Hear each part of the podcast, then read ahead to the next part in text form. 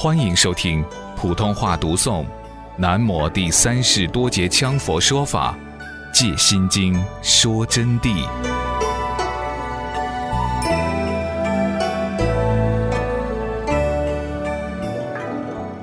你看这是怎样考验他的？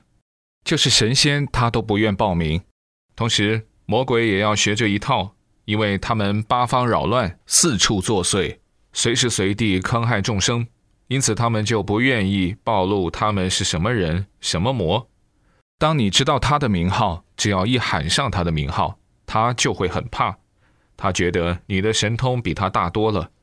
如果说你没有神通，怎么会喊出他的名姓来呢？他就会产生这个感觉。所以说啊，以鬼神王名号，那么同样可以组成咒语。只不过这是佛陀和等妙觉菩萨才做得到的啊！但是在这里告诉同学们，鬼神王名号固然能组成咒语，但绝不能我们去组成咒语，要佛陀和等妙觉菩萨才有他们的心玄之咒语。这是般若的功德结晶，而不是我们凡夫心识造文所具即能成咒语的。但是咒语必须依附于三业相应念。即能三周感应，才能打动诸佛菩萨的心应三密，才能顿然得到加持，才能产生无量无边的微光雄力，才能得到不可思议，才能得到有摧山倒海那么大的威神王力现前的境界，好像是推拿一普通路障一样，就是说不加任何人为之力，即能应声取下来。要做到这些。关键在于我们的身口意都得要圆满做到一心不乱、清净持咒，身随意用，口跟意起。身是指的身体，包括身体的一切动作。这里指的就是要结咒语之手印，或者是愤怒印，或者是祈祷印，或者是加持印，太多了。每一个印有每一个印的咒语。总的一句。凡是一个咒语，就有一个相应的手印。这个手印啊，在道家称之为诀，叫做挽诀；在佛家叫做手印；在丹功叫做玩法法。那么，不管它什么东西，就以佛家的名称而论的，就叫做手印。手印还有身印、脚印。比如说，有的印要打降魔定印腿式，有的印要做大象做事。有的印要做狮子做事，有的印要做毗卢做事，有的印要做金刚双加夫，有的印要做金刚全印。那么只是说身印，包括腿和身体的形状。因此，凡是学佛法，不一定是两个盘腿架在一起，端端正正挺起胸口，闭目养神，徐徐慢咽，才叫做佛法打坐。比如说大象做事，雄狮蹲式。甚至于要用手撑着自己的下巴才能产生效益，而且哪一个指母扣在哪一个位置都有具体的手印。当然，同学们没有学这些法，你们就一窍而不通。如果说能懂到这些法，你们就会完整无瑕的知道其中妙理。比如有的做事不能入定，但是改换了做事以后啊，就会顿然妄念空寂。不管怎么样。都得要深夜结印，口业要持诵语音，语音还要单调连珠压齿，要有上师教你菩提颂和金刚颂三昧耶颂三种诵法。比如说金刚颂要朗声而诵，要有金刚威神之力；菩提颂要悲悯而持，要有慈母爱子之心；三昧颂要离体观诵，不在体诵，不用口诵。而用宇宙的语言与你本身的法相合合，送出音量。这种诵法都是建立在金刚颂和菩提颂上面的。因为你不能得定，你就无法注入三昧耶境，所以就不得诵咒。所以有前因方才能做后果，要有基础的。今天台湾有一位很大的名人，他在我们中国来投资。我今天把他跟黄老同学介绍了。他们一认识，他就要求要来听我讲法。我明确的回答了他，我说你不行，我没有怕他多心，因为他愿意马上拿出钱来帮办企业。但是这是原则。我说你不行。他说怎么呢？我说你听不懂，你没有基础。他说我能听懂，我很有学问。你的学问不行，在法理上用不上。我就明确的告诉了他，是不是这样给他讲的？一同学答是。我说因为般若不是你听不懂，比你水平高的都听不懂。你要听懂，就好好到文殊院去买一点佛书来学习。他说什么佛书？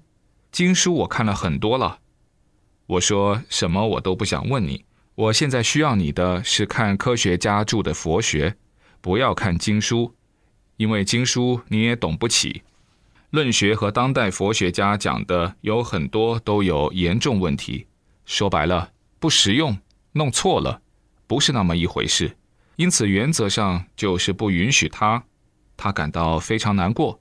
他说：“那么我就只有等以后好好来应考了。”我说：“好，等到你来考。”我就这样告诉他的。这为什么？同学们要知道。作为一个基本佛教基础都差的人，怎么能听得懂般若呢？他应该从另外一部学起，这样才不浪费时间。因为我不能放下大家，专门为他做开示。如果是那样，当然他也会听懂。但是现在时间空间都不允许我这样，这是缘起不合啊。除非他把我讲的《戒心经》说真谛多听几遍，还差不多。那么佛法上既然有这么复杂，就同学们也很多人都还没有入门的，怎么办？一切依法修行要入门。这里是随意讲了一点道理给同学们听。现在我们继续讲下去啊，就是说，懂得咒语、口业、身业、意业在观修。意业就是将我们的思想紧紧锁住于本尊地相，上师所教你们的本尊地相。哪一个咒有哪一个咒的本尊地相，只要能三业相应，就等于是推拿一普通路障一样。一个起重机推一个十斤重的石头，在四川人的话来说是没得捞毛，因此无不应声而解。这新经书是与佛咒无二无别的，观世音菩萨这个咒力、般若之力，是与佛说的咒是无有差别的。此经与佛咒无二无别，观世音菩萨的般若之法门是与释迦牟尼佛呈现的般若法门没有差距的，因为观世音菩萨本来就是佛，悲怜众生而化转菩萨，那么他说的法能驱生死烦恼之魔，所以是真实不虚之大神咒。为什么生死烦恼称为魔？如果同学们聪明一点，就会知道，你们之所以每天愁眉不展，时而高兴，时而痛苦，就是有烦恼。何况在座的同学要知道一个无常的道理：有情决定死，无情决定灭。有生命，你们个个有，因此个个都将把当体之体灭掉。当体灭掉，并不是说把我们的四大肉体灭了，不是这意思。而是由断灭我执而灭当体，悟道的人就懂了，知道我说的是什么。未开悟的人是不懂的。至于解脱轮回，那是要从法性之中去解脱。在座的同学已经有证到了有余一涅盘，甚至于很高的境界般若的见地，但是你们啊，还依于一个体质，这些体质都是会坏的。我这里不是一概而论。比如，对有的同学来说，也许是无余一涅盘，坐在我们这儿听我讲佛法。那么，不管你是有余一和无余一，在我这儿就是我的听众。你们得尊重我的佛法，是尊重观世音菩萨。讲的不好，明天你们提出来，上师有错就改正，没有我也要反照我自己来检查有什么不对的地方。但是还是那么一句话。请相信我，不会错的，因为加持力能说明，实用效果能证明。说的天花乱坠而没有效果，那才是错的啊！观音菩萨的佛法是真实不虚的大神咒，因此第一段解释它为大神咒。